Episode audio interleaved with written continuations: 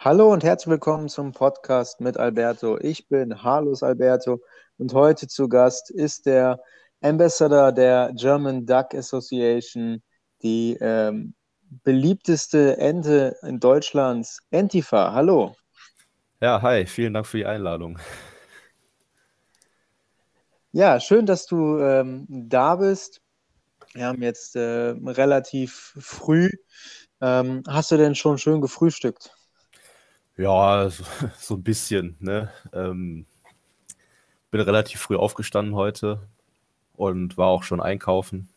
Habe auch gut gefrühstückt. Also insofern, der Tag ist ganz gut losgegangen. Sehr schön. Bist du denn eher so der, der Haferflocken- und Müsli-Frühstücker oder eher der sich so zehn Brötchen schmiert? Äh, ich bin mehr so Brötchentyp, ganz eindeutig. Also okay. erst, ersteres mache ich eigentlich nie. Ähm, wenn dann halt entweder Brot oder Brötchen oder irgendwas in der Richtung. Das. Äh... Mhm. ja, spannend. Also ich bin da komplett anders. Also ich äh, unter der Woche eigentlich immer nur Haferflocken mit Müsli und dann halt am Wochenende eher dann halt was, was Ausgefalleneres. Ja, ich bin da sehr festgefahren, tatsächlich. ja, ähm, wir verbringen jetzt eine, eine, eine, schöne Zeit in der nächsten Stunde. Ähm, wir haben was, ich habe was ein bisschen vorbereitet. Ähm, du hast aber auch was vorbereitet. Da kommen wir, glaube ich, noch im äh, Rahmen dieser Stunde dazu. Aber als allererstes würde ich gerne ähm, die Frage von Harald Gucci an dich richten. Ähm, bist du eher so der Konsolen- oder der PC-Zocker? Ähm, ja, also definitiv Konsole ist bei mir. Also ich muss dazu sagen, ich zocke eigentlich in ja seit fast einem Jahr so gut wie gar nicht mehr tatsächlich. Ähm, aber vorher war es auf jeden Fall immer Konsole, also angefangen von Game Boy, Nintendo DS und sowas, dann über PlayStation 2 bis PlayStation 4 jetzt. Äh, ist immer Konsole gewesen. Ich habe zwischendurch auch mal Spiele am PC gespielt, so ist es nicht, aber das waren dann eher Ausnahmen. Mhm. Und welche Spiele hast du dann am ehesten auf der Konsole dann gespielt? Ja, also ich durch, durch die Fußballaffinität äh, ist von, ja, von klein an eine dezente FIFA-Sucht entstanden, ähm, die sich ja im Prinzip bis letztes Jahr gezogen hat. Also ich habe immer direkt beim Release äh, FIFA gekauft und auch dann die letzten Jahre auf PlayStation 4 auch immer hier die Ultimate Team Version, die es so gab. Äh, ja, das, das, das hat sich so durchgezogen, die Jahre, halt bis letztes Jahr, dann habe ich, äh, habe ich mich dazu entschlossen, es mal sein zu lassen, weil es irgendwie dann es ging nicht mehr vorwärts, so gefühlt, deswegen habe ich es dann mal gelassen. Ja. Und ansonsten, ja, ich habe eine Zeit lang viel Rocket League gezockt, ähm, als, vor allem als das rauskam. Und auch hier, als GTA 5 rauskam, habe ich das viel gespielt, aber es war schon immer sehr FIFA-lastig. Mhm. Okay, also hast du auch in deinem Schrank quasi wirklich von FIFA 5 bis FIFA 20. ja, FIFA 5 nicht. Ich glaube, es geht los. Es geht los mit FIFA, FIFA 08. Äh, ah, okay. Ähm, ich bin mir nicht sicher. Ich habe die halt jetzt. Äh, da, wo ich mich gerade aufhalte, habe ich die, die stehen. Aber ähm, ja, ich, ich glaube, es war FIFA 08, womit es angefangen hat auf PlayStation 2 noch. Mhm. Und dann ging es halt bis FIFA 20. Ich habe jetzt zwar auch FIFA 21 mir gekauft, Anfang des Jahres, weil es ja schon deutlich reduzierter war. Aber ich habe ehrlich gesagt noch nicht so wirklich viel gespielt. Also ich bin irgendwie jetzt auch noch nicht dazu gekommen, da wirklich groß zu zocken. Okay, und was ist also der, der Grund, warum du quasi nicht mehr FIFA spielen wolltest, war ja, weil es sich nicht weiterentwickelt hat oder gab es, hast du einmal so stark verloren, dass du den Controller kaputt gehauen hast? nee, also ich habe immer Ultimate Team gespielt ähm, und jetzt bei FIFA 20 habe ich wirklich das erste Mal so richtig exzessiv auch Ultimate Team gespielt. Also jetzt nicht, dass ich extrem viel Geld investiert hätte, aber sehr viel Zeit ähm, weil ich auch viel Zeit hatte. Also ich habe halt letztes Jahr im Winter meine Bachelorarbeit geschrieben und dann hatte ich halt so ein halbes Jahr überhaupt nichts und dann war halt auch noch Corona, die, der erste Lockdown. Da konnte ich dann halt wirklich sehr viel meiner Zeit da rein investieren, ohne ein schlechtes Gewissen zu haben. Und habe dann aber halt gemerkt, auch ich hatte halt auch ein ziemlich gutes Team dann dafür, dass ich kein Geld investiert habe, aber habe dann halt gemerkt, dass mir das in der Weekend League jetzt trotzdem nicht mehr bringt als die Jahre davor. Und dann, das war irgendwie der Punkt, wo ich gedacht habe, ja gut, wozu investierst du halt die ganze Zeit überhaupt da rein, wenn es dich trotzdem nicht weiterbringt? Und dann habe ich, ja, dann habe ich mich entschlossen, das dieses Jahr mal, mal drauf zu verzichten und zu gucken, ob ich es überstehe. Und es hat ganz gut funktioniert bisher. ja, also ich bin eher so der, der Karrierezocker tatsächlich. Also ich hatte FIFA 17 und dann halt irgendwie drei Jahre lang habe ich dann nichts gemacht und dann halt wieder auf FIFA 20 umgestiegen und ja, jetzt habe ich es aber auch wieder verkauft, weil ich halt auch einfach nicht so viel FIFA spiele und dann verliere ich halt online immer irgendwie 6-0 und dann nach dem zweiten Spiel habe ich dann keine Lust mehr, deswegen äh, spiele ich da lieber gegen den Computer. Ja, kann ich nachvollziehen. Ich, ich hatte das jetzt, als ich, als ich jetzt halt FIFA 21 gekauft habe, Anfang des Jahres, beziehungsweise so um Weihnachten rum. da habe ich dann auch gemerkt, als ich mal online gespielt habe, was das so ein halbes Jahr schon echt einen Unterschied ausmacht. Also ich habe erstmal gut auf die Schnauze gekriegt bei Ultimate ähm, ja, das, das war dann auch ein bisschen ernüchternd, muss ich sagen. Wirst du dir denn FIFA 22 holen? Ich denke nicht. Also es ist halt, also vielleicht dann wieder, wenn es äh, reduziert ist, weil, weil hin und wieder halt auch Kumpels irgendwie spielen wollen und wenn man dann sich mit Leuten trifft, das ja auch irgendwie Bock macht so. Also wenn man sich da wieder mit Leuten treffen kann. ähm, ja, aber es, es, es hat halt auch nicht so den Sinn, weil ich jetzt auch die letzt, das letzte, letzten zwei Semester im Prinzip mit Uni so viel zu schaffen hatte, dass ich überhaupt auch nicht mehr zum FIFA-Spielen gekommen bin und die Freizeit, die ich hatte, dann eher mit Twitter verbracht habe. Und das war mir dann irgendwie, das hat dann irgendwie mehr Spaß gemacht irgendwann und dann bin ich irgendwie grundsätzlich vom Zocken irgendwie abgekommen. ja, okay. Gut, dann äh, hätten wir die Frage, glaube ich, vom Harald ähm, ausgiebig beantwortet. ähm, als nächstes ähm, die ZuhörerInnen der äh, allerersten Stunde werden schon wissen, worauf ich hinaus will. Äh, in der Folge mit Hauer Beermann habe ich die Frage gestellt, wie denn Enten überhaupt in so, in so Vergnügungsparks wie Phantasialand oder ähm, Europapark kommen. Und ähm, da hat sich Entifa ähm, ganz stark gemacht und hat da mal äh, selber investigativ geforscht. Und deswegen bin ich jetzt mal ganz gespannt, ähm, was denn die Antwort ist. ja, es ist die Erwartung sehr hoch und ich, ich muss jetzt leider, leider wahrscheinlich sehr enttäuschen, weil es ist die denkbar banalste Antwort, die möglich ist. Äh, also das, ich habe halt für die, die es nicht mitbekommen haben, dem Phantasialand mal eine Mail geschrieben und nachgefragt, wie das so aussieht, weil ich dachte, vielleicht, äh, vielleicht antworten die auf so einen Schwachsinn mal. Ähm, und ja, es hat ein bisschen gedauert, aber die haben mir dann eine auf meine Mail irgendwann geantwortet und die Antwort ist, dass äh, die, alle Tiere, die da auf dem Gelände leben, also ich weiß nicht, was sie mit alle Tiere meinen, aber ich habe da so viele Tiere jetzt noch nicht gesehen, aber ähm, zumindest die Wasservögel oder generell die Vögel, die da leben, haben alle ihren Weg allein dahin gefunden, offensichtlich. Also das Phantasialand äh, sagt, dass okay, keines, okay. Diese, keines dieser Tiere von denen erworben oder in ihrem Besitz ist. Also die Tiere sind da freiwillig hingezogen.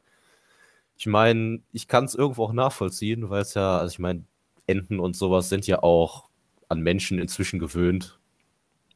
Und mhm. also, wenn die jetzt nicht irgendwie die angreifen, dann chillen Enten ja auch überall einfach rum so und juckt die gar nicht, wenn man so einen Meter neben denen vorbeiläuft. Und deswegen so im Phantasialand und in anderen Freizeitparks gibt es Gewässer, ne? Ist praktisch. Kann man sich schon mal einnisten, würde ich sagen, ne? Ja, gut, und das ist vermutlich auch, äh, es gibt ja dann vermutlich wahnsinnig viel Essen oder fettiges Essen für die Enten. die werden dann auch von mich gefüttert. Also ich frage mich halt nur, wann sind sie denn, also die, diese Parks sind ja eigentlich immer so mitten im Nirgendwo und da gibt es ja auch immer wahnsinnig viele Parkplätze. Und also sind sie irgendwie rübergeflogen und haben dann das Wasser gesehen und sind dann so einfach so mal reingeflogen oder ja. Ich, also ich, ich äh, kenne mich da jetzt ja auch nicht so 100% aus. Ich glaube, ich, ich, ich glaube, die haben ja auch so, also so Tiere haben ja oftmals so richtig krasse Instinkte und so ein Gespür für sowas. Und ich glaube, ich glaube auch, auch Vögel, die, auch Wasservögel, die, die kriegen das mit, wo Gewässer sind, wo man sich aufhalten kann, theoretisch. Und wahrscheinlich kann auch gut sein, dass die mal drüber geflogen sind irgendwie oder zufällig da durch irgendwie über den Zaun sind. Ne? Kann ja, kann ja alles sein. Äh, weil, wie gesagt, Enten begegnest du inzwischen ja auch fast überall, wo Wasser in der Nähe ist, ne? Und die haben ja auch kein Problem, da irgendwie über, über einen Parkplatz zu spazieren. Also die sind ja, die sind ja überhaupt nicht mehr so richtig scheu. Also ja, ja zumindest habe ich das Gefühl, dass die relativ äh, ja mit einem gewissen Abstand mit Menschen gut umgehen können. Mhm. Ähm, das, das, das wäre mal eine, auch eine interessante Frage, ob das Phantasialand eine Statistik hat, wie viele Enten denn durch, äh, durch so eine Wasserbahn quasi äh, verunglücken. Ähm, also das kommt mir immer, die, die chillen halt immer so voll nah an dieser Achterbahn und dann rauscht das immer voll schnell an denen vorbei und ich denke, Mensch, der müsste doch mindestens täglich irgendwie so eine Ente krepieren. Ja, müsste, Müsste man meinen, ne? aber ich will jetzt auch die Reflexe von Enten nicht unterschätzen. Ne? die sind ja schon, die sind ja schon recht, recht fix. Also wenn die müssen, dann können die auch gut Gas geben. Ja. Also ich meine, die sind, die sehen ja immer so entspannt aus, wenn die überall rum, rumsitzen, ne? Aber wenn irgendwie Gefahr auftaucht, sind die ja auch innerhalb von einer Sekunde zehn Meter weiter. Also mhm ich traue ihnen auch zu, dass sie tatsächlich in der Lage sind, da auszuweichen in Gefahrensituationen. Kann natürlich sein, dass hin und wieder da mal ein Unglück passiert, weil eine Ente unaufmerksam ist oder irgendwie, keine Ahnung, gerade im falschen Moment irgendwie um die Ecke biegt. Aber ich glaube, das passiert gar nicht so oft, wie man denkt. Okay, gut. Vielleicht unterschätze ich die Enten da auch einfach. Möglich ist es, ja. ja, gut, und das ist vermutlich auch, äh, es gibt ja dann vermutlich wahnsinnig viel Essen oder fettiges Essen für die Enten. Die werden dann auch vermutlich gefüttert. Also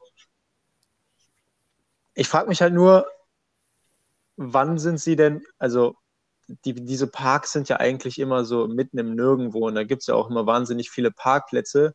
Und also sind sie irgendwie rübergeflogen und haben dann das Wasser gesehen und sind dann so einfach so mal reingeflogen oder ja. Ich, also ich, ich äh, kenne mich da jetzt ja auch nicht so 100% aus. ich glaube, ich, ich, ich glaube, die haben ja auch so, also so Tiere haben ja oftmals so richtig krasse Instinkte und so ein Gespür für sowas. Und ich glaube, ich glaube auch, auch Vögel, die, auch Wasservögel, die, die kriegen das mit, wo Gewässer sind, wo man sich aufhalten kann, theoretisch. Und wahrscheinlich kann auch gut sein, dass die mal drüber geflogen sind irgendwie oder zufällig da durch irgendwie über den Zaun sind. Ne? Kann ja, kann ja alles sein.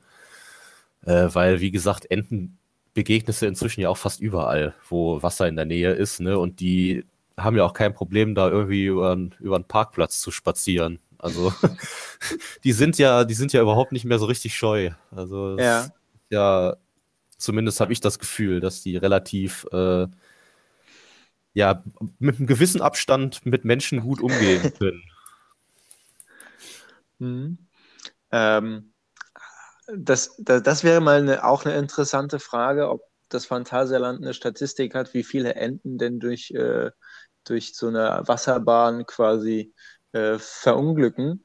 Ähm, also das kommt mir immer, die, die chillen halt immer so voll nah an dieser Achterbahn und dann rauscht das immer voll schnell an denen vorbei und ich denke, Mensch, der müsste doch mindestens täglich irgendwie so eine Ente krepieren. Ja, müsste, müsste man meinen, ne? aber ich will jetzt auch die Reflexe von Enten nicht unterschätzen. Ne? die sind ja schon, die sind ja schon recht, recht fix. Also wenn die müssen, dann können die auch gut Gas geben. Ja. Also ich meine, die sind, die sehen ja immer so entspannt aus, wenn die überall rum, rumsitzen, ne? Aber wenn irgendwie Gefahr auftaucht, sind die ja auch innerhalb von einer Sekunde zehn Meter weiter. Also mhm. Ich traue ihnen auch zu, dass sie tatsächlich in der Lage sind, da auszuweichen in Gefahrensituationen. Kann natürlich sein, dass hin und wieder da mal ein Unglück passiert, weil eine Ente unaufmerksam ist oder irgendwie, keine Ahnung, gerade im falschen Moment irgendwie um die Ecke biegt. Aber ich glaube, das passiert gar nicht so oft, wie man denkt. Okay, gut. Vielleicht unterschätze ich die Enten da auch einfach. Möglich ist es, ja. so, als nächstes haben wir noch einige Fragen von, oder habe ich einige Fragen von Twitter-Usern aufgeschrieben. Da nochmal vielen Dank für die ähm, tollen Fragen, die, die, die Menge an Fragen, die Qualität an Fragen sei mal bei manchen dahingestellt. ähm, aber da war doch äh, etwas Nützliches dabei. Vielleicht zu Beginn, damit wir das Thema Ente vielleicht auch äh, bald abschließen können. Ähm, was ist deine Lieblingsentenart und wie kam es zu dieser Faszination? Ähm, ja, also erstmal Lieblingsentenart ist relativ klassisch unterwegs. Ich meine, der aufmerksame User sieht es ja auch an den Bildern, die ich so benutze von Enten. Es ist meistens die Stockente, die da benutzt wird. Und ich finde die einfach am coolsten irgendwie. Also klar, mag Enten geben, die irgendwie noch so mehr fancy aussehen oder irgendwelche besonderen Sachen können. Aber irgendwie hat es die Stockente mir am meisten angetan. Ich finde die einfach sehr, sehr cool. Die, ich finde die, die, diese Farben, das ist einfach ein schöner Anblick. Ja, das stimmt. Ähm, ich sagen, und ja. Ja. äh, da gab es allerdings jetzt irgendwie nicht, dass du schon irgendwie von deinem Opa oder so immer schon auf Enten, Entenbeobachtungen warst oder? Nee, also, also die Sache mit den Enten ist ein bisschen anders entstanden. Ich muss mal überlegen, wie ich, wo ich da jetzt anfange, um diese Geschichte äh, wahrheitsgetreu wiedergeben zu können. Also, ich habe vor, vor, vor vielen Jahren irgendwann angefangen, so bunte Klamotten zu tragen. Also jetzt nicht Hawaii-Hemden, aber so halt so buntere Sachen, auch so mit Vögeln drauf und mit, mit Blumen und all so ein Zeug. Ähm, und dann war ich auf einer, auf einer Orchesterfahrt. Ähm, ja, so irgendwas zwischen Lehrer und Betreuer, aber ich kannte halt viele der Schüler da, auch von den Älteren zumindest kannte ich einige. Und dann stand ich irgendwie auf dem Balkon von unserem Zimmer und ähm, hatte ein T-Shirt an, wo Pelikane drauf waren, also keine Enten. So, und dann von einem Balkon eine Etage tiefer, so schräg gegenüber, wurde ich offensichtlich beobachtet und die haben dann auf diesem T-Shirt aus irgendeinem Grund Enten identifiziert und äh, haben dann angefangen, mich Enti zu nennen. Und ja, da, da fing das so an und dann habe ich also am Ende irgendwie dann nach dieser Zeit da an der Schule ähm, noch ein T-Shirt geschenkt bekommen mit, mit, mit Enten drauf und dann fing das alles so an. Und dann habe ich da fing diese Begeisterung, also es ist eher so fremd entstanden im Ursprung. Aber ähm, es hat sich dann weiterentwickelt und dieser Name Enti hat sich auch irgendwie gehalten bei Freunden und vor allem eben bei Leuten ja, aus dem musikalischen Bereich äh, in meiner Heimat. Es hat sich so gehalten und äh, ja, ich habe dann auch immer mehr Sachen mit Enten in Richtung Enten gemacht und mir gekauft und mir wurden dann noch immer mehr Sachen in die Richtung geschenkt. Also es kam dann auch von ganz alleine irgendwie. Das hat, das, das hat sich so, ja, so eine Lawine entwickelt im Prinzip. Und äh, seitdem werde ich vor allem mit Enten in Verbindung gebracht. Und das daraus ist dann halt auch irgendwann ja, bei Twitter ist es dann auch irgendwann so gekommen, dass es immer mehr um dieses Thema auch ging, neben Fußball. Und äh, daraus hat sich das alles dann so entwickelt. Also ist der Pelikan schuld, dass du jetzt äh, Entenfan ja. bist. ja, also hätten, hätten sie gute Augen gehabt, hätte auch was anderes dabei rauskommen können. Aber ähm, es sind die Enten geworden. Solche Geschichten schreibt sonst nur der Fußball, aber auch manchmal. ja, es ist, es, ist, es ist eine absurde Geschichte. Ich bin auch gespannt, ob man mir die abnimmt, aber sie ist tatsächlich wahr. Ja, also ich glaube dir, ich glaube dir. Das ist freundlich. ähm, welches Instrument spielst du denn?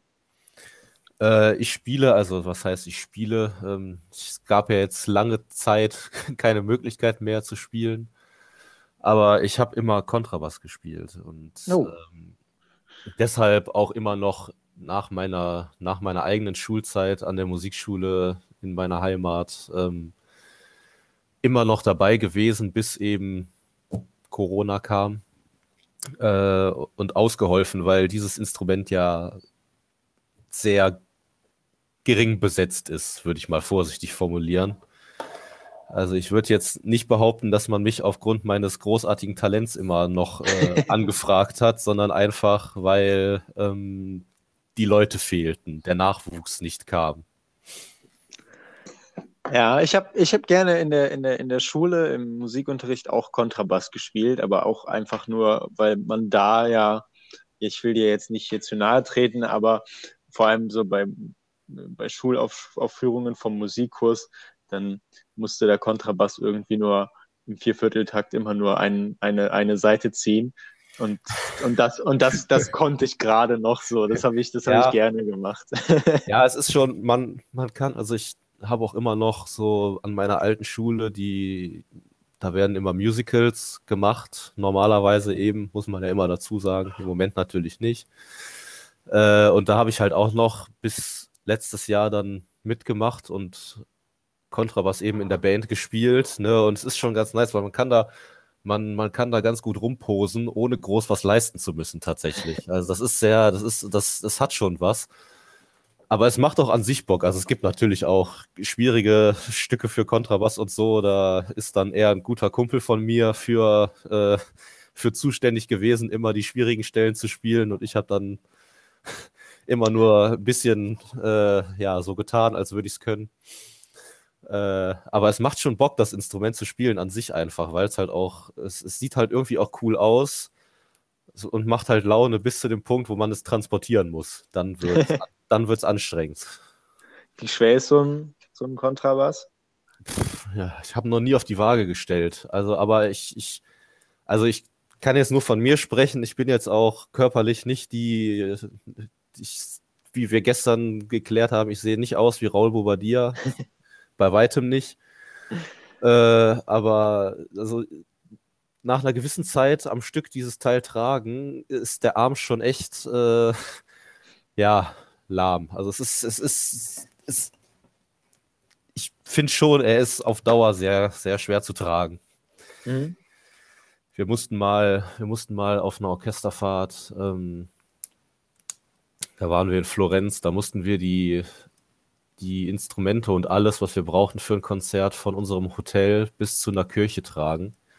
Und das war leider nicht um die Ecke. Und das war schon, verbunden damit, dass es morgens früh war und abends auf Orchesterfahrten ja immer relativ äh, es relativ gut zur Sache geht, was äh, Alkohol und äh, Feiern angeht, ähm, war es relativ kompliziert, bis zur Kirche zu kommen, lebend. Ja, aber mega cool, dass ihr in Florenz wart. Also ja, wir hatten schon, wir haben schon so ein paar coole Fahrten gemacht. Also wir waren, wir waren in Florenz, ich war auch mal mit dem Orchester in Rom und auch in Verona, also sehr italienlastig. Ähm, das Orchester, das war sogar, also bevor ich in dieses Orchester, in das, in das höchste Orchester an der Musikschule gekommen bin, ein Jahr vorher waren die tatsächlich auch mal in China. Also das war so richtig krass. Da war ich allerdings dann noch nicht dabei. Ich hm. kenne nur die Erzählungen immer davon. ja, nice.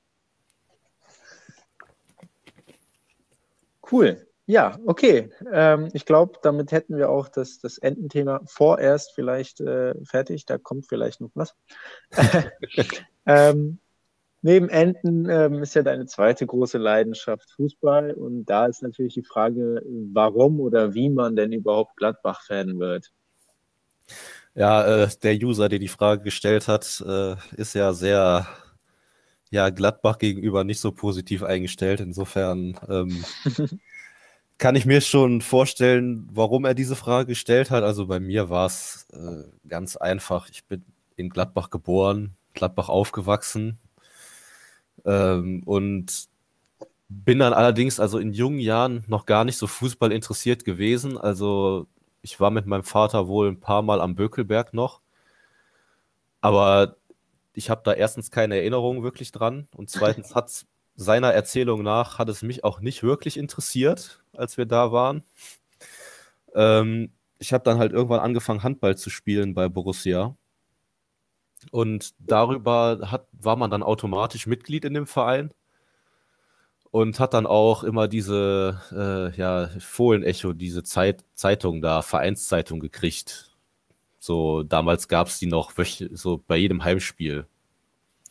Und darüber bin ich dann irgendwie zum Fußball gekommen, weil ich diese Zeitung dann gelesen habe und dann irgendwie immer mehr Interesse an Fußball hatte und dann, ja, aber wie gesagt, es kam einfach, weil ich da aufgewachsen bin. Ne? Mhm. Ja, es ist einfach Heimatverbunden, Heimatverbundenheit. Hätte auch anders kommen können, weil mein Vater eigentlich ursprünglich aus aus Unna kommt, also aus der Nähe von, von Dortmund ja auch und in jungen Jahren auch eher Dortmunder war. Ähm, aber als er dann nach Gladbach kam, ja, dann auch eher mit Gladbach sympathisierte. Mhm. Und er mich zumindest mal nicht beeinflusst hat in meiner Wahl. Ja, Glück gehabt, würde ich sagen. Ja, würde würd ich auch sagen. Also ich bin sehr froh drum, auch wenn das dem einen oder anderen nicht gefallen wird, aber ich bin doch sehr froh, dass es die Borussia aus Mönchengladbach geworden ist. Gut, ähm, ja, die, die nächste Frage ist, ist auch äh, im, im Borussia, im Borussia-Thema angesiedelt. Und zwar, ähm, da musst du mir dann später erklären, wer die sind. Ähm, Thomas Helwey oder Bernd Koschinetz? ja, ja, gut. ich, ich habe keine Ahnung. Beides, beides Fußballer, die vor, vor Jahren mal in Mönchengladbach gespielt haben. Allerdings auch tatsächlich vor, vor der Zeit, wo ich wirklich Interesse entwickelt habe. Also kann ich da jetzt nur vor allem ist diese Frage auch sehr offen gestellt. Also in welcher Hinsicht ich sie mich da entscheiden soll, wird mir jetzt auch nicht ganz klar daraus, aber ich glaube, das war auch das Ziel des Fragenstellers. Ähm, allein aufgrund der Tatsache, dass Bernd Korzinis äh, länger, deutlich länger in Gladbach gespielt hat und auch deutlich mehr äh, Spiele gemacht hat als Thomas Hellweg würde ich, würd ich eher auf ihn gehen.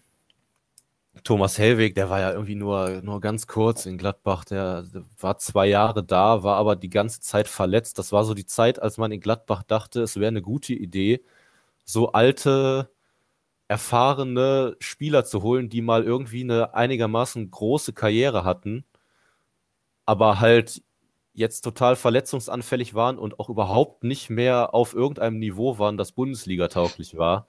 Also zum Beispiel, man hat ja auch Giovanni Elber geholt da 2005 oder 2006, glaube ich. Das war auf jeden Fall eine Zeit, als man in Gladbach nicht wirklich sinnvoll gearbeitet hat und das ist ja dann auch im Abstieg 2007 hat seinen krönenden Abschluss gefunden. Okay, und wer, hat die, wer, wer sieht besser aus? Ja, das ist, das, ist eine, das ist eine schwierige Frage. Ich habe ehrlich gesagt jetzt die beiden nicht wirklich vor Augen. Okay. wie gesagt, das war vor meiner Zeit, also ja, okay. Äh, vor meiner großen, bevor es anfing, dass ich mich groß für Gladbach interessiert habe. Also Thomas Hellweg war schon in der Zeit da, als der war ja von 2005 bis 2007 und dass ich anfing, mich zu interessieren, war so 2004.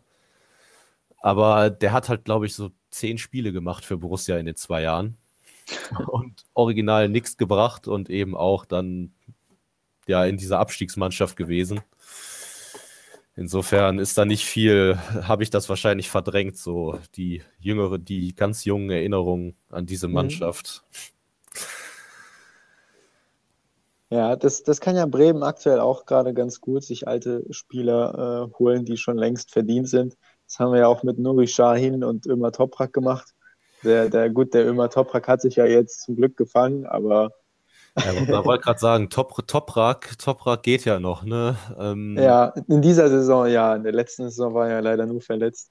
Ja, ja, klar. Ja, das ist eben immer das große Problem. Man holt halt so einen Namen und dann ist die Erwartungshaltung auch irgendwie so groß.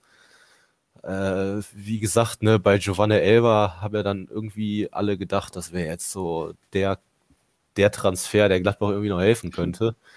Und auch so, ich weiß nicht, ob du, ob dir der Name Federico Insua was sagt. Nee, und, leider nicht. Ja, es muss auch nicht. Also dieser, dieser Transfer hat Gladbach nach, hat mich nachhaltig geschädigt damals. das war wirklich irgendwie, wer auf die Idee gekommen ist, den zu verpflichten, der war wirklich kompletter Flop und auch gar nicht so billig, glaube ich. Ja, man hat damals schon echt beschissen gewirtschaftet. Irgendwann mhm. kam, irgendwann kam dann Gott sei Dank Max Eberl. Ja, genau. Jetzt ist es ja, ist es ja ganz anders. Ja, zum Glück. Gut. Ähm, ja, die nächste Frage. Ähm, da kann ich auch wieder wenig zu sagen, weil ich äh, mich mit dem Football wenig auskenne. Ähm, Aaron Rodgers, äh, noch ein äh, Super Bowl Run, denke ich mal, mit den Packers oder eher in die Jeopardy-Karriere? Ich weiß nicht. ja, also es ist, ich, ja gut, es ist, es ist ja, ich glaube, die Anspielung ist darauf ausgelegt, dass der die, diese hier Jeopardy, diese Quiz-Sendung irgendwie so krasser Fan ist und da jetzt auch teilweise schon, glaube ich, moderiert hat, diese okay. Sendung in, in, den USA. Also der ist da so sehr involviert. Ich muss sagen, ich bin jetzt auch nicht so der mega krasse Football-Experte. Ne? Also ich, ich gucke mir das an, ich verstehe das Spiel, alles drumherum beschäftige ich mich jetzt nicht so krass mit. Äh, ich würde aber sagen, Jeopardy-Karriere, dass die läuft, ist wahrscheinlich realistischer, als dass er mit den Packers nochmal einen Super Bowl-Run macht. Also die letzte, die letzte Saison, vor allem die Playoffs am Ende, waren für mich persönlich äh, noch relativ äh, frustrierend. Und ich glaube, das wird nichts mehr. Ich glaube, es würde den Packers besser tun, sich mal neu aufzustellen, aber Andererseits ist er natürlich eine krasse Legende und äh, wenn der mal, wenn der so sein krasses Spiel hat, dann ist er ja absolut krank immer noch. Ne? Mhm. Aber ist, es wird halt immer unwahrscheinlicher, dass er das noch regelmäßig abrufen kann, würde ich behaupten. Ja, ich habe äh, dann halt mal den Namen heute gegoogelt und dann halt irgendwann mal so geguckt, was da, was der überhaupt ist. Ähm, da habe ich irgendwie schon News gesehen, dass es da irgendwie Stress mit den. Er ist bei den Packers? Ja, ja. Okay, dass es da irgendwie Stress gibt oder so, oder dass irgendwie ein Vorstand gesagt hat, dass er sich gehen soll oder keine Ahnung. Ja, ich habe auch, also es gab jetzt da letzte Woche irgendwie, irgendwie Theater, so von wegen, ja. ob, er, ob er vielleicht gar nicht mehr zurückkommt, so zum, zum Team und einfach jetzt ne, sich, sich verpisst. Ähm, ja, ist alles etwas, ich meine, man muss ja auch ehrlich sagen, im, im American Football ist ja immer 10.000 Mal mehr Drama, als jetzt man es aus dem Fußballbereich kennt. Also auch da ist ja schon viel Theater um Wechsel genau. und sowas. Aber äh, beim Football ist das Drama ja noch mal viel, viel größer, was da so immer, ja, also du musst an einem Tag kriegst du die Nachrichten, Spieler haut ab irgendwie und macht Stress mit dem Vorstand. Am nächsten Tag hat er irgendwie einen neuen 10 Millionen Vertrag oder so. Insofern, es ist ja irgendwie alles relativ. Ja, sehr, sehr. Es ist immer alles noch mal deutlich größer da. Ne? Mhm. Aber haben die da nicht irgendwie ein Salary Cap oder ist das bei der MLS? Ja, das, das, das, das, also ich bin mir ziemlich sicher, dass sie das in der NFL auch haben. Mhm. Also ich habe hab Angst, dass ich jetzt irgendeinen Schwachsinn erzähle, aber ähm, ich glaube, in, in Amerika ist das in allen Top-Ligen tatsächlich der Fall, dass, dass, dass es zumindest in irgendeiner Form Salary Cap gibt. Deswegen ist es ja auch so schwierig, wenn du so einen Großverdiener hast, wie, wie, wie eben Aaron Rodgers, der natürlich aufgrund seiner Karriere auch einen großen Vertrag verdient hat, ist es aber halt so schwierig, irgendwie darum noch ein gutes Team zu bauen. Weil, mhm. ja, weil du dann eben nicht mehr so viel Geld zur Verfügung hast, wenn du da einen Quarterback hast, der was weiß ich wie viel im Jahr verdient. Ne?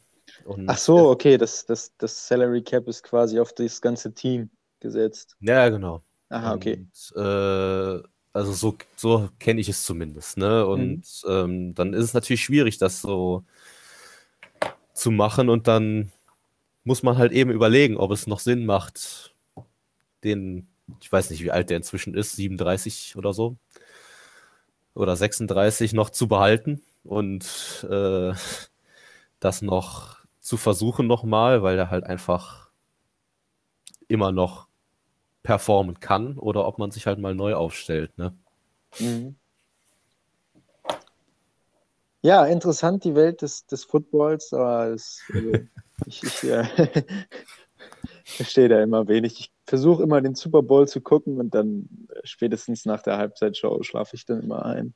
Ja, so war das bei mir am Anfang auch, aber irgendwann habe ich dann durch einen Kumpel auch angefangen, irgendwie regelmäßig mal reinzuschauen bei hier Pro7 Max oder so, wenn da Football lief am Sonntagabend. Und seit ich, seit ich The Zone habe, gucke ich halt auch immer diese, hier, da gibt es dann ähm, Red Zone heißt das, das ist dann im Prinzip wie Konferenz. Mhm. Und das ist eigentlich ganz nice. Also so einzelne Footballspiele anzugucken, finde ich halt auf Dauer auch nicht so spannend, weil. Passiert halt wenig, ne? Es Oder passiert halt, passiert halt manchmal nicht so viel, ne? Aber diese Konferenz, wenn dann da so vier, fünf, sechs Spiele parallel laufen, da passiert halt immer irgendwo was, ne? Und das mhm. ist eigentlich ganz witzig dann. Ja, gut, das, das, das klingt auf jeden Fall. Ja, das ist halt immer blöd, ne? wenn die ihren Wurf haben, dann stellen die sich neu auf und äh, ja, bis das ja, alles erstmal passiert ist, sind halt wieder vier, fünf Minuten vergangen. Ja, genau, du hast halt auch extrem viele Werbepausen dann, wenn du so ein Einzelspiel hast. Ne? Es ist immer irgendwo eine Pause zwischendrin und das, das nervt einen dann auf Dauer wirklich, finde ich. Aber ja, wie gesagt, in der Konferenz gibt es auch keine Werbepausen weil immer irgendwo irgendwo ein Spiel läuft, weil die ja auch in Amerika sowas, so zeitgleiche Anpfiff, sowas halten die da, glaube ich, nicht so für relevant. Also die mhm. pfeifen an, die, die setzen das so für 19 Uhr an und wann genau sie dann anpfeifen, das überlegt man sich dann im Laufe des Nachmittags so. Okay, je nachdem, wie lange die Show braucht und wie schnell sie das abbauen können. Ja, genau, ob jetzt noch so irgendwie, ob jemand noch was erledigen muss vorher oder. Gut, ähm, ja, die letzte Frage ähm, kannst du auch gerne als Werbeblock nutzen. Ähm, wie kamst du auf die Idee, T-Shirts zu drucken? Ähm, ja, erzähl einfach mal drüber.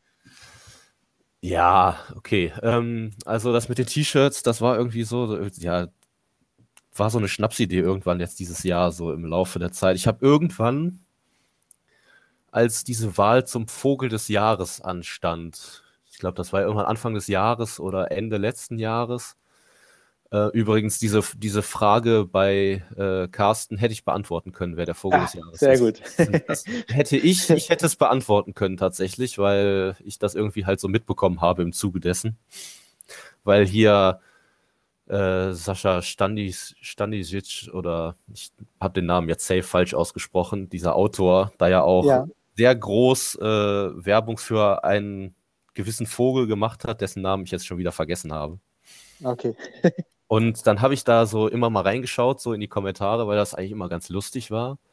Und dann hatte irgendjemand da so ein Bild eben reingepostet, eben genau dieses Bild, nur dann stand da eben Stock-antifaschistische Aktion. Und aber eben dieses Logo so hatte das ja, okay. so da als Bild reingestellt. Und das fand ich so ultra witzig. Und daraus ist dann erstmal so der Accountname entstanden bei mir. So, dass ich da, weil ich hieß bis irgendwann Anfang des Jahres hatte ich noch meinen normalen Vornamen da stehen und einfach nur eine Ente dahinter, so, aber keinen wirklichen Namen. Und dann habe ich dann erstmal den Accountnamen so geändert, weil ich das so witzig fand und habe dieses Bild halt gespeichert gehabt und habe das irgendwann dann ja einen Monat später oder so auf meinem Handy wiedergefunden und so gedacht, so ja eigentlich geiles Logo, könnte man ja eigentlich auch T-Shirt draus machen. So einfach so just for fun für mich selber. Also ich hatte ja überhaupt nicht geplant, das irgendwie so auch weiter zu verkaufen oder sowas. Das war überhaupt nicht der Plan. Ich habe dann einfach nur so für mich dann mal so eine Druckerei kontaktiert, die ich halt schon kenne, weil wir da auch regelmäßig für die äh, Musical-Band da von der Schule, wo ich, was ich eben erzählt habe, so T-Shirts, Band-T-Shirts haben drucken lassen. Und dann habe ich die halt mal kontaktiert und gefragt, ob die das eben so ändern können, dass hier da eben das Stock wegkommt und dass das dann, ne, ob die das so machen können. Da haben die gesagt, klar, kein Thema, ne, kostet halt, die Bearbeitung kostet dann eben auch Geld und bla bla bla. Und dann habe ich das halt so gesagt, gut, macht mal, ne, und habe das halt so bestellt bei denen. Ja, und dann habe ich es irgendwann halt bekommen, so um Ostern rum und fand das halt, sah halt geil aus, ne, und dachte mir, okay, jetzt äh, poste halt mal bei Twitter so, ne? So, vielleicht finden Leute das so witzig, so, weil dachte mir so hier Ente und so Antifa so in die Richtung. Es war einfach so, ich war einfach so eine Idee, das einfach mal zu posten, so und dann war ja die die Reaktionen waren ja irgendwie krass. Also war ja so mein erster Gold-Tweet so. Mhm. Das erste Mal so voll abgegangen und dann haben naja auch zig Leute drunter kommentiert, dass sie das voll geil finden und wenn, wenn ich das irgendwie, wenn, und gefragt, wo es das zu kaufen gibt und wenn ich das verkaufen würde, würden sie auf jeden Fall eins kaufen. Und dann habe ich erst so gedacht, okay, ähm, ist, ist wahrscheinlich ja ein krasser Aufwand, wenn ich das jetzt machen muss so. Und habe dann überlegt, wie man das vielleicht machen könnte, habe dann halt auch mal im Internet geguckt, so das vielleicht über irgendeine andere Internetseite zu machen, aber das war mir dann irgendwie auch zu blöd. Und dann ist mir so der Gedanke gekommen, halt, ja, die Druckerei, okay, die haben halt, äh, die haben das ja auch entworfen und so, ob es da vielleicht eine Möglichkeit gibt, das irgendwie über die so zu machen, dass die halt auch den Versand so übernehmen, damit ich dann nicht irgendwie so zig Pakete packen muss zu Hause und nicht doppelt, dreifach versendet wird. Dann haben die halt gesagt, ja klar, kein Thema, so, ne, und haben mir dann halt so die Sachen geschickt und dann war das halt so klar, ne, also es, ähm, ja, war eine relativ zufällige Geschichte eigentlich. Also ich hatte null geplant, die T-Shirts irgendwie so zu vertreiben oder so. Das kam dann nur aufgrund der Reaktion der Leute. Nice, ja, also ich finde das Logo auch echt lustig. Ähm, das heißt, du hast aber auch wirklich relativ wenig mit den Shirts zu tun. Ne? Das heißt, du weißt auch gar nicht, wie viele T-Shirts verkauft wurden, oder? Ja, doch, das schon. Also ich meine, die, okay. die, die, Bestellung läuft ja noch über mich. Also die, ah. die, die, Abmachung mit der Druckerei ist ja ist so, dass, dass die Leute mir im Prinzip eine Mail schicken ähm, mit halt allen Angaben, so Name, Adresse, Größe, bla bla bla und auch mir erstmal das Geld überweisen. Und ähm, ich dann halt die Bestellung an die weitergebe und die schicken mir halt dann immer so eine gesammelte Rechnung, wenn mehrere Aufträge losgeschickt wurden, so und dann kriegen die halt das Geld von mir und ich bekomme von denen so Versandbestätigungen, die ich dann halt an die Leute noch weitergeben kann. Aber mhm. mit dem Versand und so habe ich Gott sei Dank nichts zu tun. Das ist äh, sehr praktisch. Ja, okay. ist ja auch eigentlich ganz gut abgewickelt, dass du dann halt, ja, also ich hätte auch keine Lust, jedes Mal zur, zur Post laufen zu müssen. Nee, also ist auch, das, das, das war auch so das, was mich da erst so von abgeschreckt hat, das zu machen, bis mir halt die Idee kam, ob das nicht vielleicht mit der Druckerei irgendwie zu regeln ist. Mhm. Äh, mir ist halt, also der Aufwand, ne? So viel Zeit habe ich jetzt eben auch nicht so nebenher. Also die Mails so entgegenzunehmen und weiterzuschicken und das mit dem Geld zu regeln, das ist ja alles easy und so. Das kann man ja alles äh, über, kann man ja alles von zu Hause zwischendurch so machen. Oder abends, wenn man irgendwie Fußball guckt oder so. Aber dann noch immer dieses dann ja, verpacken, verschicken und alles, das, das wäre mir zu, zu stressig gewesen. Aber so ist halt echt eine ziemlich gute Lösung. Und für die Druckerei halt auch, glaube ich, ganz gut, weil das ist halt so eine, ja, das ist jetzt ja keine große Druckerei. Mhm. Ja, und klar, die, die nehmen vermutlich jeden jetzt, Auftrag an. Ne? Ja, genau, die werden jetzt während Corona, weil ne, es gibt keine Junggesellenabschiede oder sowas, ne, es, also zumindest wenige und dann auch nicht mit so vielen Leuten. Es gibt jetzt keine großen Anlässe, wo man T-Shirts drucken lässt für. Die werden sich auch darüber freuen, über jeden, der da dann ein T-Shirt über mich da bestellt, ne? weil die ja auch dann ja. ein bisschen was verdienen. Alles klar. Dann haben wir das auch geklärt. Mit dem Code Alberto20 kriegt ihr bei der nächsten Bestellung bei Antifa 20% Rabatt.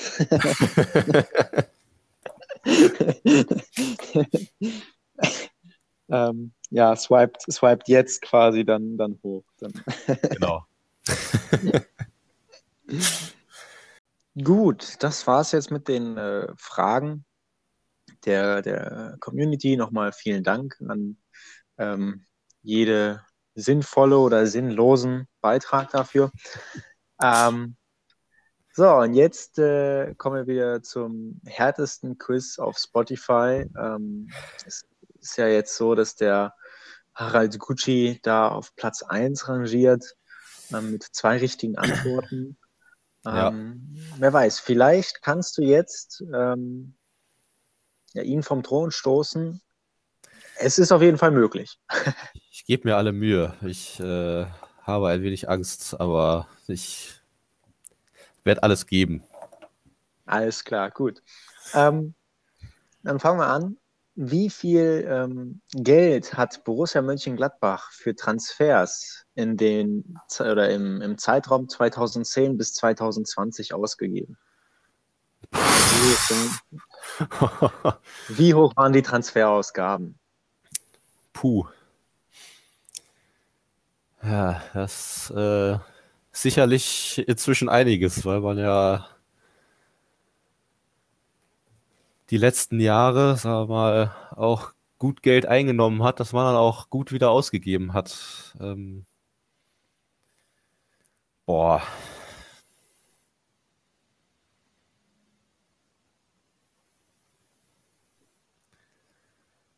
Bestimmt, bestimmt. Äh, ja, das, das, ich schätze jetzt einfach mal 200 Millionen, so.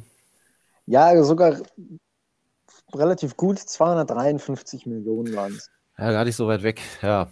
Ja, das ist, ich, man, man, man, man denkt immer so, es ist, es ist gar nicht so viel, weil man ja selten mal richtig viel für einen Spieler ausgegeben hat. Aber es häuft sich dann ja doch. Also wenn man so bedenkt, wem man so die letzten Jahre alles geholt hat für so zwischen 10 und 20 Millionen.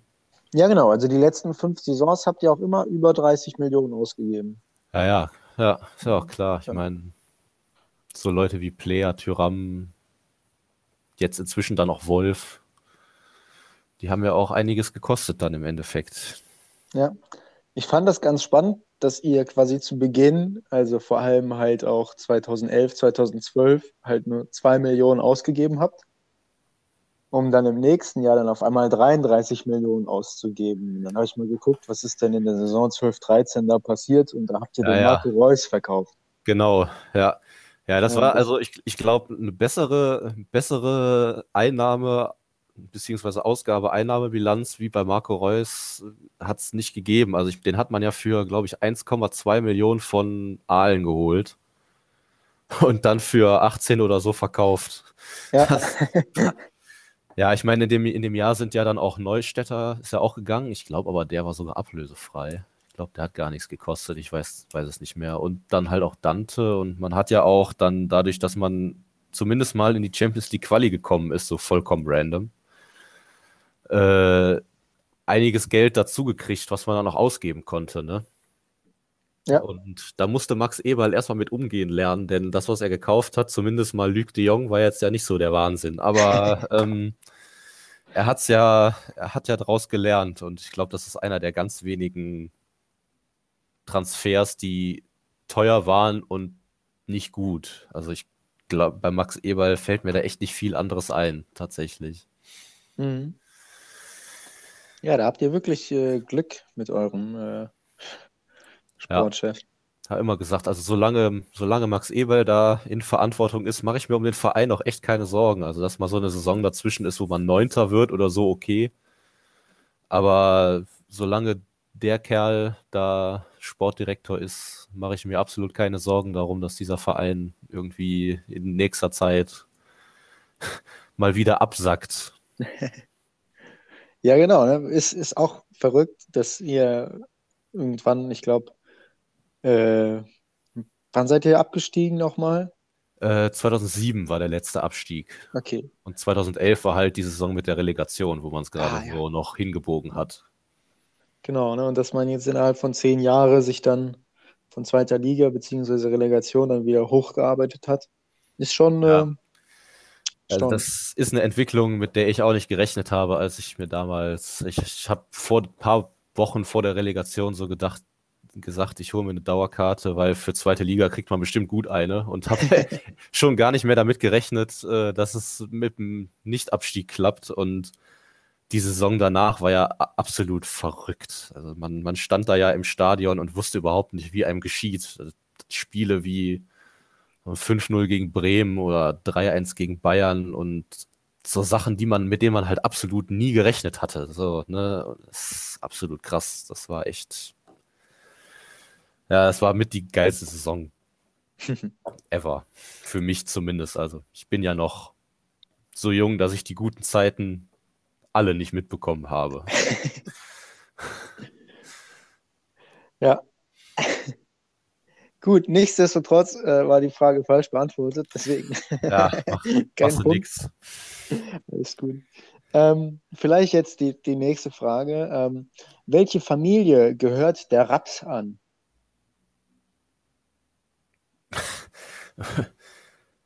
äh, oder wenn du mir sagst, mit wem der Raps verwandt ist, dann können wir vielleicht auch über einen Punkt reden. Raps.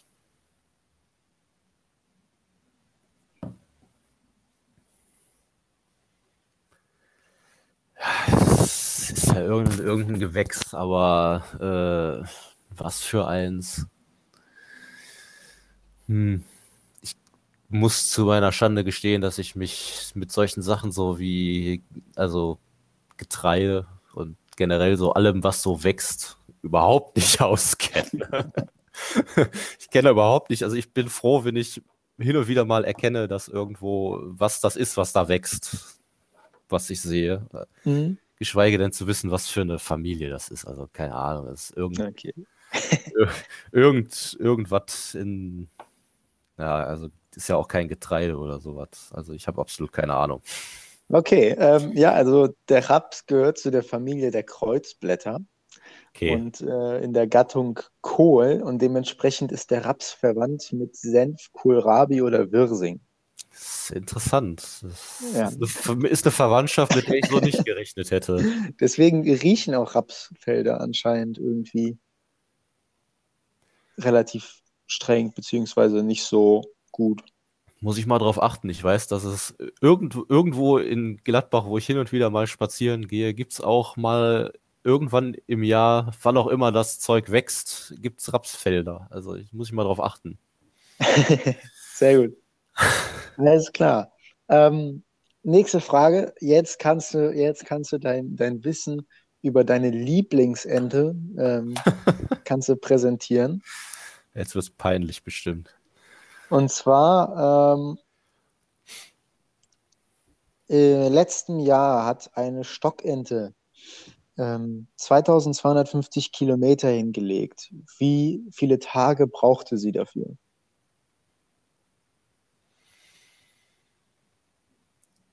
Okay. Ähm, also ich würde mal fast behaupten, dass die echt nicht so, also dass die echt schnell sind, ne? Also schneller als man denkt. Wie viele Kilometer nochmal? 2250. Also das war von äh, äh, aus Hessen quasi bis nach äh, Jaroslawl. Das ist 300 Kilometer nördlich von Moskau. Mhm. Von Hessen bis nach Russland. Also ich meine, so, so Vögel, die fliegen ja, äh, ist, fliegen ja, wenn sie, wenn sie mal ein Ziel haben, fliegen die ja auch fast durchgängig, ne? Also die machen ja kaum Pausen, glaube ich zumindest. Wenn du so also 2000, 2000 Kilometer rechnest, wenn du sagst, die fliegt, ja, wenn ich, wenn ich 50 km/h fliegen würde, ich bin echt nicht so gut in Mathe. äh, bei 10 Stunden wären es dann 500 Kilometer. Bei, ja, keine Ahnung, also wenn, wenn die so richtig durch, durchrusht, dann kann schon sein, dass die in zwei Tagen geschafft hat, so, ne? Jo, und das ist auch richtig. Das hat sie in zwei Tagen geschafft. Ernsthaft? Ähm, ja. Das war quasi so, so ein Rekord. So, so, so, so eine Stockente war noch nie so schnell. Okay. Ähm, Die hatte was vor, offensichtlich. genau. Und äh, ihr, ihr Topspeed war stellenweise 125 km/h. Ja, das ist ordentlich. Also 125 ist ja schon fast Tempolimit, ne? Ja. ja, es war wahrscheinlich, war wahrscheinlich so nach dem Motto, wie diese, diese Memes, die man manchmal irgendwo sieht, so wenn so Fußballer so schnell eine rote Karte kriegen, so von wegen My parents aren't home und so. Genau, genau. Wahrscheinlich, wahrscheinlich musste sie ganz schnell dorthin. Ja. ja, schon, schon verrückt. Also. Ja, ist schon krass. Also ich habe es jetzt einfach mal so überschlagen, so einfach so gedacht, wenn ich jetzt einfach mal zwei Tage durchfliegt, dann könnte das passen. Aber so, so 125 km/h so zwischendurch fliegen ist schon echt sportlich. Ja, kriege ich nicht hin. Naja. Gut, damit hast du schon deinen ersten Punkt. Ähm, immer, immer, ja, immerhin. Damit bist du ja schon äh, auf, dem, auf dem Treppchen. ähm, wie viele Sprachen spricht die SC Freiburg-Legende Karim Gede? Ja, das ist wahrscheinlich sehr viele, wenn man, wenn die Frage, wenn man diese Frage so stellt. Ja, das ist natürlich, mein, da ist natürlich vieles möglich, ne? So, mhm. weil über Französisch dann auch viele, ja, viele, viele Sprachen dann auch aus dem afrikanischen Bereich theoretisch möglich sind. Und ich meine, es gibt ja viele, viele Fußballer, die so Sprachtalente sind, im Gegensatz zu deutschen Fußballern, die meistens ja nur marginal Englisch können. Ne? Ähm, ja, ich sag einfach mal sieben. Ja, also sie, er spricht fünf Sprachen, versteht aber sieben Sprachen. Okay, immerhin, immerhin. Also ähm, er spricht Deutsch, Englisch, Französisch, Portugiesisch und Slowakisch. Auch nicht schlecht. Und versteht Türkisch und Tschechisch noch dazu. Not bad. Ja, ja. kann auf jeden Fall in vielen, vielen Ländern kommunizieren. Ja, genau. Also er ist halt, das war ein äh, Interview bei Transfermarkt, was ich, glaube ich, gestern oder vorgestern gelesen habe. Hm. Er ist hm. halt jetzt gerade Scout beim SC Freiburg. Ja. Und ähm, ja, der meinte, dass es halt ein riesiger Vorteil ist, wenn man halt schon so viele Sprachen sprechen kann. Ja, logisch. Und was ich auch nicht wusste, ist, dass er bei der slowakischen Nationalmannschaft gespielt hat. Echt? Krass. Ja. Nö, er war nämlich, Ey, das ist total verrückt. Ich glaube, er ist irgendwie über eine Amateurmannschaft vom HSV, ist er dann in die slowakische erste Liga gewechselt. Und äh, nach dem ersten Jahr wollte quasi schon der slowakische Nationalverband ähm, ihn haben. Da hat er allerdings noch abgelehnt. Mhm. Und irgendwann ähm, hat er dann, er hatte irgendwie fünf Jahre in der slowakischen ersten Liga gespielt. Mhm. Und irgendwann hat er dann halt auch die Nationalität angenommen und konnte dementsprechend da in der Nationalmannschaft spielen. Ja, ja. Lustig, nee, das wusste ich auch nicht tatsächlich. Aber man, man lernt nie aus, ne? Genau. Ja. Gut. Ähm, letzte Frage. Und ich weiß, ich, ich, vielleicht könntest du die beantworten. Ich, ich könnte sie nicht beantworten. Ähm, es hat mit Formel 1 zu tun. ja, da bin ich auch absolut raus. Also ich bin mal okay, gespannt, was die Frage okay, ist. Okay, okay. Die Frage ist, äh, wann hat Sebastian Vettel seinen letzten Grand Prix gewonnen? Ja, also das ist, das ist eine Frage, die hier Fredward bestimmt beantworten könnte. ähm, der ist ja hier der Formel 1 Experte. Ich meine, es gibt ja noch ein paar andere, ne, in der, in der Bubble, die so Formel 1 äh, affin sind. Mhm. Äh, Sebastian Vettel, keine Ahnung. Also ich krieg nur immer mit, dass der die letzten Jahre irgendwie nie so wirklich glücklich geworden ist. Und kann natürlich sein, dass der die letzten Jahre zwischendurch irgendwann nochmal einen Grand Prix gewonnen hat. Aber ich habe hab so das Gefühl, dass auf absolut nichts Faktischem beruht, dass es schon ein bisschen länger her ist. Also, ja, soll, ich jetzt, also soll, ich, soll, ich jetzt, ein Jahr sagen? Oder? Ja, Monat und Jahr. Monat und Jahr. Äh, ich weiß nicht mal, von wann bis wann die Formel 1-Saison läuft, ehrlich gesagt. ich weiß, nicht, weiß mal, ich, ich weiß nicht mal, wann die Pause haben. Ähm, ich sage jetzt einfach mal, ja, so April 2017. Ja, das ist leider falsch. Es war der äh, 22. September 2019. Ja, okay, ist doch noch nicht so lange her. Okay. Grand Prix in Singapur. Aber du hast schon recht, ich habe mir da seinen, seinen Spiegel angeguckt. Die meiste Zeit hat er halt bei Red Bull gewonnen und da bei Ferrari ist er ja nicht. Ja, genau, das war auch hast so die Zeit, hm? da habe ich tatsächlich teilweise zwischendurch hin und wieder mal Formel 1 geschaut, als Sebastian Vettel so als der neue Michael Schumacher so ange ja, genau. angehimmelt wurde und wo der ja auch eine Zeit lang echt viel gewonnen hat. Als ja. er eben noch bei Red Bull gefahren ist. Ich weiß gar nicht, wann war das? Wie lange ist das her? Äh, ich glaube so acht, neun Jahre vielleicht. Ja, kann 2012, sein. 2012. Ja, ja, kann sein. Vielleicht. Ich habe absolut keine Ahnung. Ich kann das überhaupt nicht mehr einordnen. Aber da habe ich so eine Zeit lang auch hin und wieder mal reingeschaut. So, obwohl ich das halt auch, also tut mir leid an alle, die das interessant finden. Ich finde es halt total langweilig. Irgendwie, ich, mich hat das nie so richtig äh, gecatcht.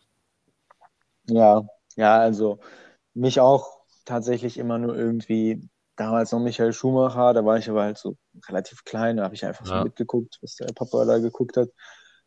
Und ja, ja dann habe ich, glaube ich, vor zwei Wochen habe ich mal jetzt dann über Sky habe ich dann ich wollte quasi Bundesliga gucken, aber ich war schon zu früh am Fernseher und Bundesliga lief noch nicht. Und dann habe ich mir mal Formel 1 angeguckt. Und ja, keine Ahnung. Ich kann es noch nicht, noch nicht bewerten, sagen wir mal so. Zu ja, wenig gut. Ahnung davon. Ja, also ich habe es jetzt auch, also ich sehe mich auch nicht in der Position, das zu bewerten. Also ich, ich habe jetzt auch viel zu selten das geguckt, um da wirklich äh, sagen zu können, dass ich es wirklich nicht interessant finde oder so. Aber irgendwie ähm, es reizt mich nicht, überhaupt damit anzufangen.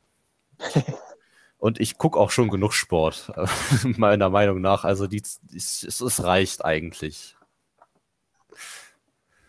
Ja.